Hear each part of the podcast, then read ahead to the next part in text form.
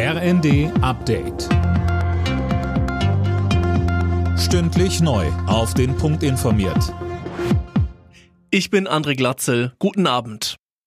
Brüssel ist dafür, dass die Ukraine offiziell EU-Beitrittskandidat wird.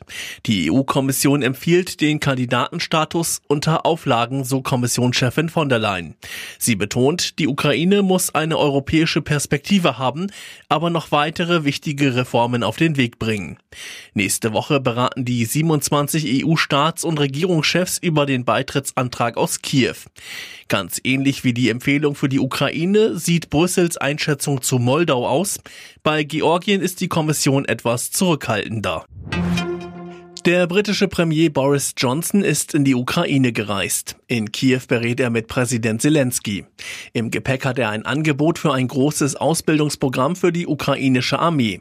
Die Briten könnten demnach alle 120 Tage bis zu 100.000 ukrainische Soldaten ausbilden. Gesundheitsminister Lauterbach hat für den Herbst eine neue Corona-Impfkampagne angekündigt, um die Impflücken ohne Impfpflicht zu schließen.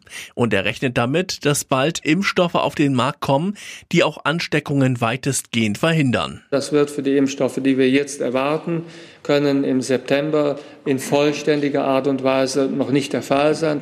Wir werden zum Schluss diese Impfstoffe haben. Wir werden dann auch eine Grundimmunität in der Bevölkerung haben wo also Corona dann eine Krankheit ist wie jede andere Infektionskrankheit. Wir sind aber jetzt noch nicht da. Deshalb bringt Lauterbach auch wieder eine Maskenpflicht ab Herbst ins Gespräch. Der Spielplan für die neue Saison der Fußball-Bundesliga ist raus und gleich zum Auftakt gibt es ein Kracher-Duell. Meister Bayern muss Anfang August bei Europa League-Sieger Frankfurt ran.